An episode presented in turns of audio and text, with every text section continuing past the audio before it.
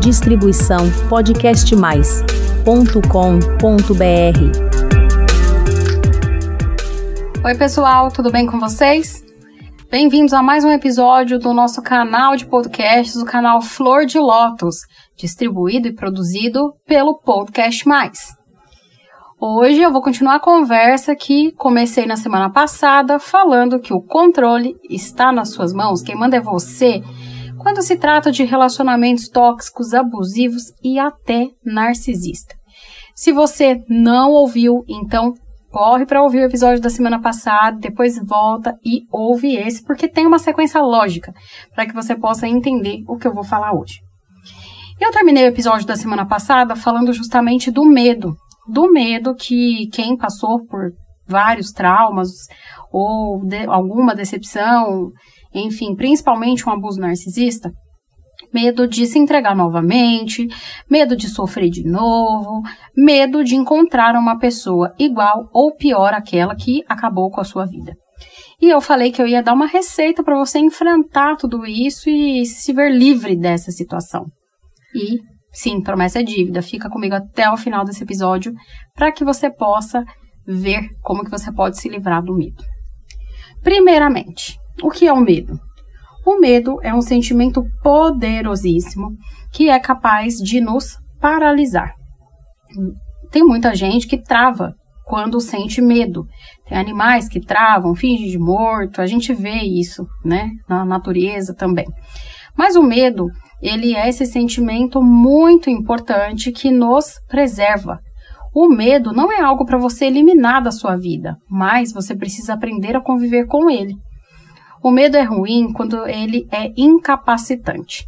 Eu vou dar um exemplo, né? Como que a gente fala que a pessoa tem uma fobia? Ah, eu tenho fobia de elevador. É porque ela não consegue andar de elevador.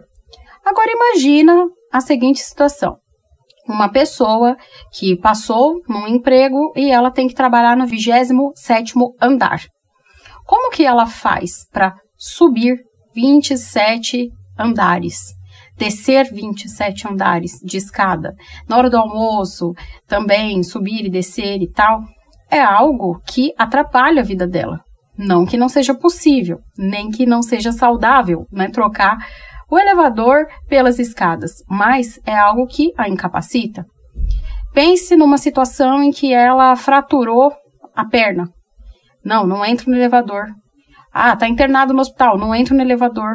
Né? Então, não tem como, não tem como conviver assim, porque é uma coisa que ela vai ter que lidar o tempo todo na sua vida. Quem mora em grandes cidades passa por isso, né? Não estou falando aí de um morador do interior. E a gente tem inúmeras fobias. E o que é a fobia? É o medo exagerado de alguma coisa, do que a gente fala e chama de objeto fóbico.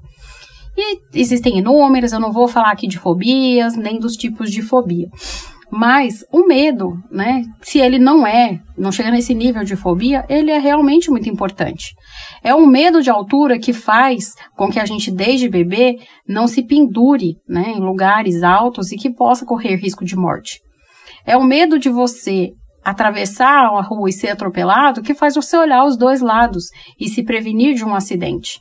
Então, o medo, ele é muito importante e é um sentimento muito, muito, muito importante para que nos mantenha vivos, seja como espécie ou como indivíduo. E aí, a gente vem também para a questão do trauma. O que, que é um trauma? Trauma é quando você sofre, né, alguma violência, alguma agressão e te deixa uma marca. Trauma. Mas a gente pode falar também aqui, falando de hospital, quando a gente fala de traumas. Fulano teve um trauma, traumatismo craniano ou setor de traumas. O que, que é isso? Pessoas que tiveram ossos quebrados, certo? Então pensa, você já quebrou algum osso na sua vida? Eu já, duas, duas vezes a clavícula esquerda. Quebrei duas vezes, acreditam? Quer dizer, uma vez quebraram, eu tava saindo da barriga. Sim, já cheguei ao mundo desse jeito, olha que beleza. E depois, aos quatro anos de idade, quando eu caí da cama, quebrei a mesma clavícula.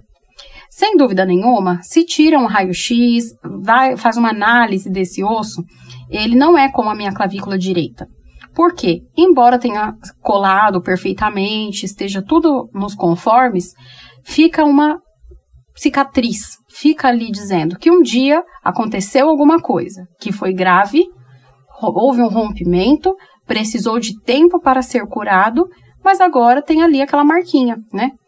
Só que uma coisa muito interessante dos traumas ósseos é que uma vez que você quebrou seu osso em determinado lugar, nunca mais você vai ter uma fratura nesse mesmo lugar.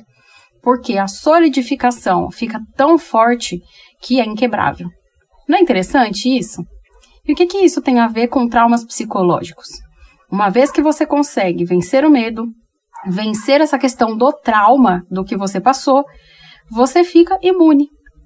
Mas até a gente chegar nesse ponto, demora, não é mesmo? Aqui eu já fiz alguns episódios falando sobre isso. Episódios de número 20, 52, 65, 66 e 70. Se eu fosse você, eu anotava esses números, depois ia lá no www.podcastmais.com.br flor de e ouvir esses episódios, que vai te ajudar muito a entender como que funciona o trauma, transtorno de estresse pós-traumático, quanto tempo demora para curar um trauma, medo de se apaixonar de novo, medo de amar de novo. Falo de tudo isso nesses episódios, não vou me alongar aqui. Mas eu vou hoje usar uma ilustração de um filme de terror clássico que para como que você pode lidar com esse medo. E o filme é o It, a coisa. Filme classicão, né? Que foi filmado novamente, lindo, perfeito. Esse filme de Stephen King conta a história do palhaço Pennywise. E esse palhaço, ele faz o quê? Ele aparece para as pessoas na forma do seu maior medo. Primeiramente, esse palhaço chega ali todo alegre, sorridente, dançarino, com um balão colorido, muito bonito. De repente, ele se transforma no pânico da pessoa, na fobia, na que mais tem medo na vida. E nisso que a pessoa tem muito medo, ele consegue fazer o quê? Abocanhar suas vítimas. E as leva lá para casa dele, enfim, mata essas pessoas. E o que, que isso tem a ver com transtorno de personalidade narcisista, pessoas abusivas, psicopatas? O que, que elas têm de semelhante com Pennywise? Principalmente os narcisistas, tá, gente? O tem muito do Pennywise, que vem aí sedutores, mostrando, né, oi amiguinho, não sei o que, daqui a pouco, vral, te transforma, né, assim, num refém, justamente por quê? Porque você tem medo dessa pessoa. Ela instala em você dúvidas, medo, pânico, você fica realmente pisando em ovos dentro desse relacionamento. O tempo todo com medo, medo de falar errado, medo de se mexer errado, medo de é, a pessoa inventar alguma coisa, medo das brigas, medo de violência de todos os tipos, medo, medo e medo. E assim como o Pennywise, que se alimenta do medo, os narcisistas, as pessoas abusivas, tóxicas, controladoras, também se é, se alimentam desse medo que você tem delas. E como que as crianças do filme vencem o Pennywise? Ao eles enfrentarem esse palhaço, ele vai perdendo a força. E aí ele começa a sentir medo daquilo. E ele começa a se desintegrar. Sim, eu tô falando do palhaço, viu? Não estou falando aí do narcisista. Mas é muito interessante que a partir do momento que você é, para de ter medo e entende que você está no controle dessa, da situação, essa pessoa não tem mais poder sobre você. Quando eu digo de enfrentar o medo, não é deflagrar todos os erros do narcisista, dizer que você sabe muito bem o que ele está fazendo. Eu vou falar de um pouquinho mais disso nos próximos, nos outros episódios, né, desse enfrentamento ao narcisista. Mas é enfrentar o seu próprio medo. Você não tem que assustar o seu abusador. Você não tem que assustar o seu algoz. Você precisa parar de sentir medo dele e realmente ficar livre, enfrentar e encarar a situação. O que, que te paralisa hoje dentro desse relacionamento abusivo é o medo, medo de mudar, medo das coisas ficarem piores, medo de muitas coisas. Se você já saiu, você tem medo de voltar lá para estaca zero. Ah, e se eu encontrar uma pessoa, ela foi abusiva também? Manda embora. Simples assim. O medo não pode te controlar. e viver com medo e viver pela metade. Não é justo, não seria justo você viver uma vida inteira não se relacionar com mais ninguém, não conseguir ter experiências plenas de uma vida realmente abundante, simplesmente porque uma pessoa, ou às vezes você passou por mais de um abuso, em especial, né, os narcisistas psicopatas. Se você é filho ou filha de mãe narcisista, pais narcisistas, enfim, mas você tem o poder de escolha. Então escolha, escolha enfrentar isso e você vai conseguir passar por essa fase.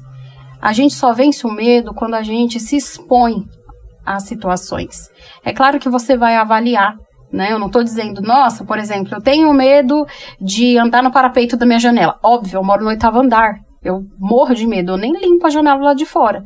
Não é só um medo de altura, é medo de morrer e é uma coisa que pode acontecer. Não faz o menor sentido me expor a isso. Mas você se fechar para o mundo, para os relacionamentos, para as oportunidades, porque você acredita que porque uma pessoa te sacaneou, todas vão sacanear, isso não é nem racional. Percebe? Conforme eu vou falando e você vai pensando, faz sentido? Também fiz um outro episódio que eu vou deixar linkado aqui na descrição. Esse sim eu vou deixar linkado, que um dos episódios mais fofos que eu já fiz e muito ilustrativos, que se chama O Amor e o Torresmo. Eu te convido a ouvir esse episódio e você repensar como você tem lidado com o medo, com os traumas. E sim, a partir do momento que você não tem mais medo do seu algoz, você não tem mais medo de enfrentar o que precisa enfrentar, essa pessoa perde a força. E você tem o quê? Liberdade. E é isso que eu desejo a você. Felicidade, liberdade, uma vida plena. Por hoje, eu vou ficando por aqui e eu espero a sua mensagem lá no www.podcastmais.com.br barra flor de lótus. Você consegue me enviar uma mensagem e dizer o que, que achou do episódio de hoje. Pode me dar sugestões, contar sua história e muito mais. Eu aguardo a mensagem de vocês. Um beijo, até o próximo episódio. Distribuição podcastmais.com.br